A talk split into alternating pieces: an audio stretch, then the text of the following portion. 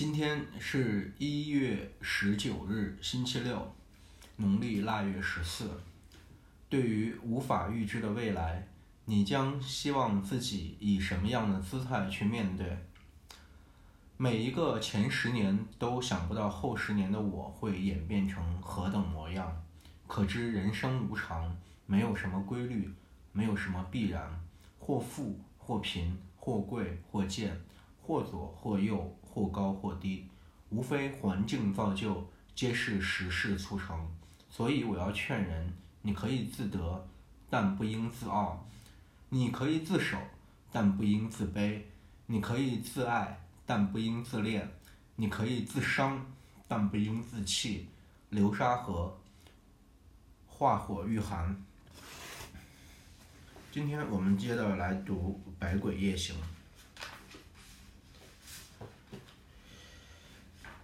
犬神白二，犬神是狗死后留在世间徘徊不去的魂魄，可以附在人身上，使人发烧、产生幻觉、精神失常。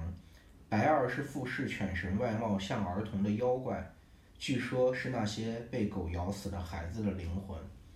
鸟山实验的画中，犬神白二两者画在同一幅绘卷上，穿衣帽。的犬神傲慢地端坐着，白二则谦恭地伏在地上抄写着什么。犬神白二，鸟山实验绘卷中的犬神白二与《山海经》中的犬风国十分相似。《山海经·海内北经》云：“犬风国曰犬戎国，状如犬，有一女子，方跪尽杯时。”犬风国也叫犬戎国，那里的人长得像狗一样。犬风国有一个女子，正跪在地上向人敬献一杯酒时，犬风国的男人个个长得像狗，但身穿长袍，像人一样坐在地上。而女子都长得很美，长发披肩。她们要跪在地上，捧着酒食向自己丈夫敬献，而且低眉顺手，不敢抬头仰视。相传，犬风国的祖先是一条神狗，叫做盘瓜，它来历颇为神奇。传说高辛氏帝告为帝时，他的夫人忽得了耳痛病，整整痛了三年，遍布天下名医也没有好转。后来有一天，突然从他耳朵里跳出一条金虫，大如蚕茧，原来它是他的耳，原来。是他的夫人的耳朵里作怪，帝告的夫人就将这虫用瓢盛着，又用盘子盖着。不久，这条虫变成了一条狗，从瓢中跳了出来。它浑身锦绣，五色斑斓，十分漂亮。因为它是从盘中和瓢里跳出来的，因此帝告就命名它为盘盘盘瓢。帝告十分喜欢。这条狗经常带它在身边，寸步不离。就在这时，有个诸侯王挑起叛乱，帝告担忧国家危亡，便天下招募勇士，并发出悬赏：要是有人能够斩获房王的首级来献，将赠黄金千两，并赏赐美人。但群臣见房氏兵强马壮，都认为难以获胜，久久无人领命。就在这时，盘瓢忽然失踪，帝告派人到处寻找，也没有他的踪影。这样过了三天，盘瓢突然出现，而且还带着房王的首级。帝告大喜过望，这个消息不胫而走，顿时满朝震动。原来盘瓢独自去了房王的营帐，房王看到他之后十分高兴，对左右群臣曰：“高辛氏将要亡国了。”连他的狗都抛弃主人来投靠，我一定能成功。于是便大摆宴席，庆祝这条神狗加入他们队伍。当晚，房王喝得酩酊大醉，一回到帐中便沉沉睡去。盘瓢就趁此机会咬断房王的脖子，取下首级，然后一路奔向主人身边。帝告见这条狗竟如此神勇，便赐他美食。可他不吃也不喝，变得郁郁寡欢。一天，之后，就连盘瓢呼唤他，他就不应了。帝告问曰：“你为什么既不吃东西，使唤你也不起来呢？难道是怨恨我没有赏赐你吗？现在我就兑现我的诺言，赏你黄金美女，好不好？”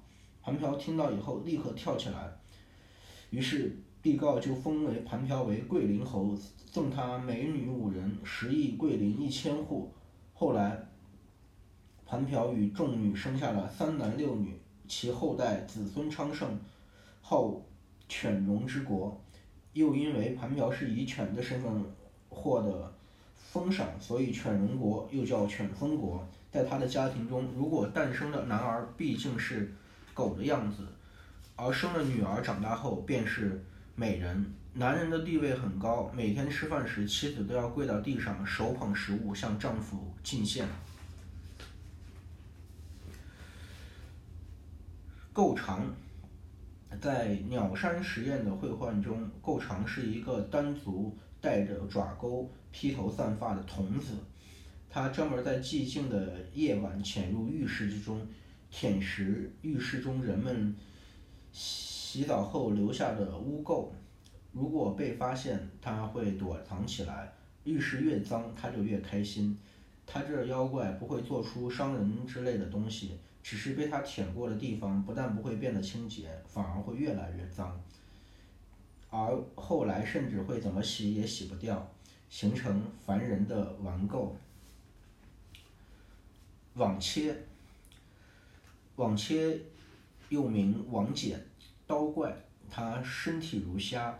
有着剃刀般尖锐的鸟嘴，还长着一对螃蟹似的大螯，会突然从竹丛中出现。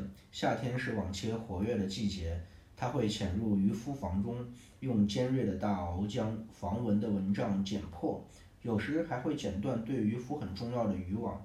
据说网切还喜欢窥伺有钱人家貌美的女子，并剪断女人的头发，直到剪成光头为止。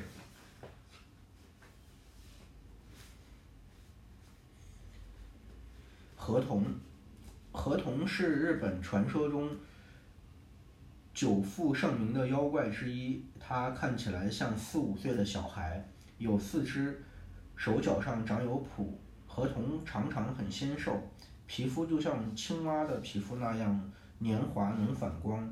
头上长着杂草般的头发，头部中央有一个圆盘状的凹陷处，盛满水之后力大无穷。把水倒掉，法力就会消失。河童的形象普遍认为来源于中国。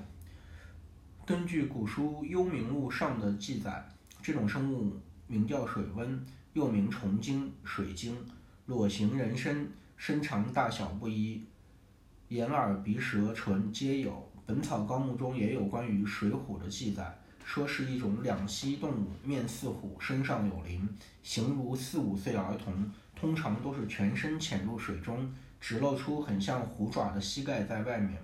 据说河童有三个肛门，从这三个肛门放出来的屁是对付敌人强大的武器。不仅如此，河童还可以乘着屁力气上天。除此之外，河童的手臂也很厉害，它的两条胳膊可以自由伸缩。而且臂力过人，河童喜欢和人玩相扑是出了名的，还喜欢把河边的人和动物拉到水中，这点和中国的落水鬼很相似。这些落入水中的人或动物结局一般都很悲惨，要么被吸血，要么被吃内脏。所以人们常常拿这样的故事来吓唬小孩子，让他们不要轻易靠近水边。在民间故事中，河童有时候爱到水里捣乱。有时候又会帮人种田切割。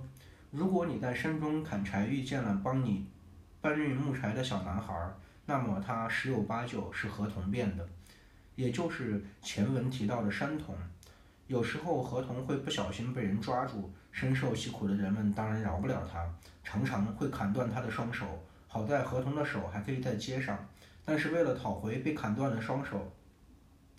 河童不得不向人们保证，今后一定不再犯了。有时候还要每天早上给人们送来刚打的鱼，或者教人们接骨的秘诀。河童也会迷惑人，被迷惑、被合同迷惑的女人会变得很淫乱。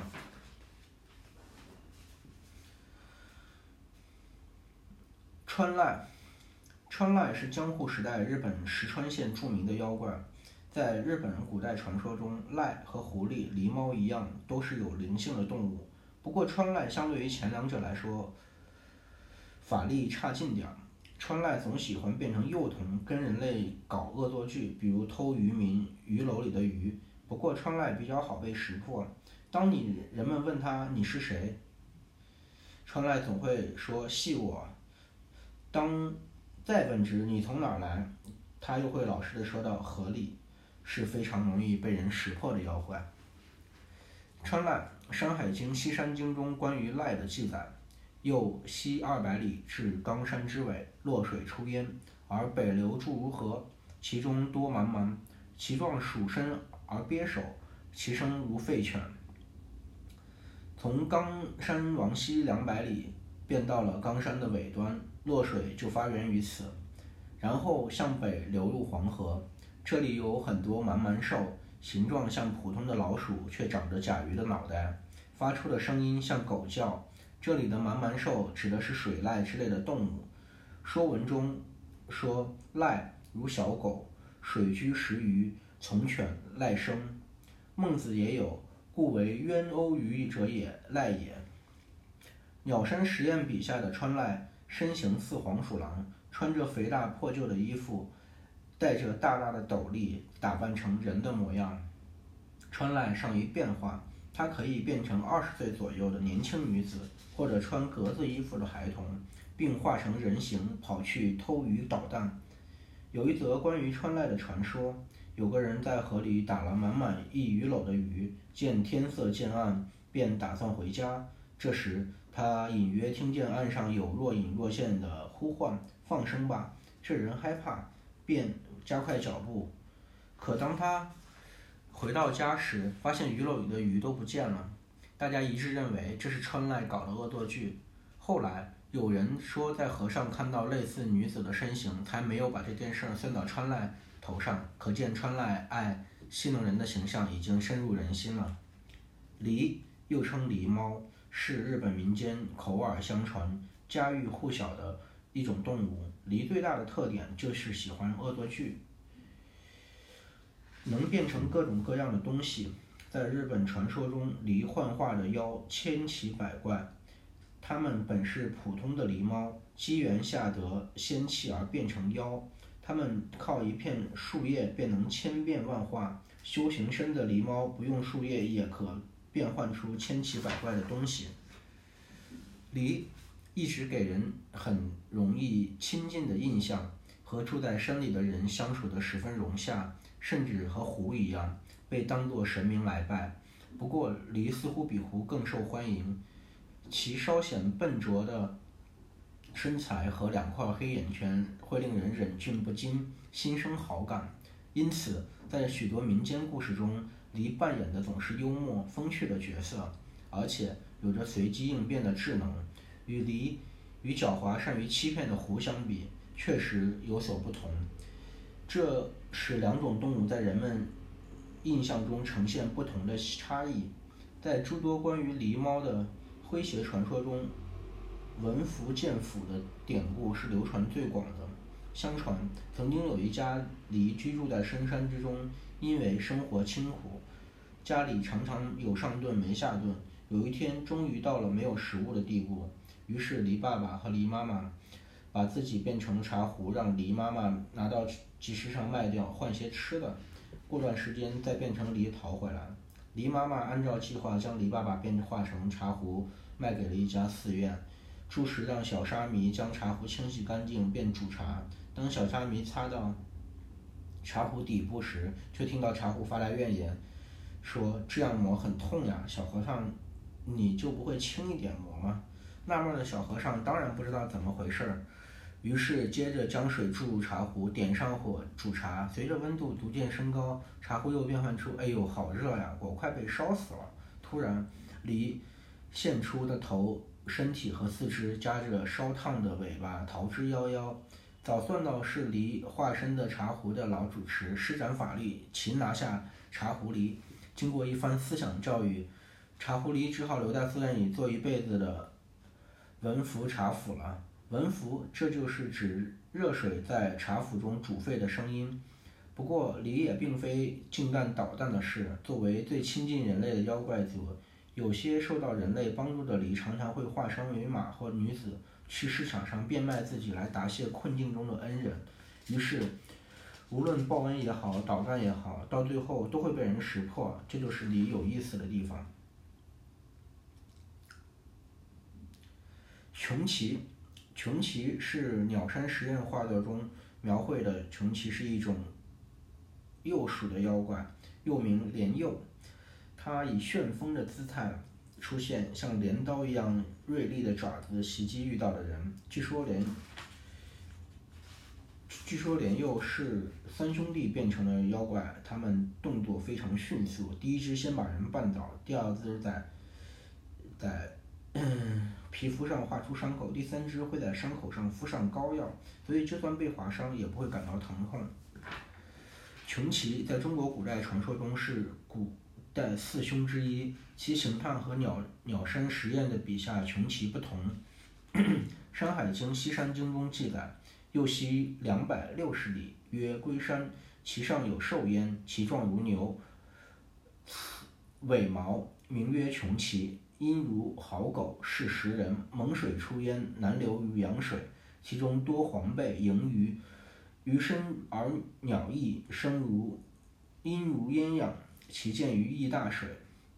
同曲中曲山王溪两百六十里有座龟山，山上有一种野兽，形状像一般的牛，但全身长着刺尾毛，名字叫穷奇。它发出声音如狗，是能吃人的。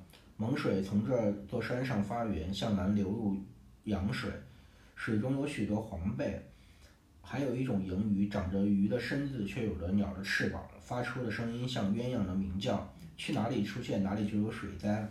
穷奇状如虎如翼，食人从手使，所食被发，在逃手犬，亦曰从足。穷奇的形状像一一般的老虎，却有翅膀。穷奇吃人。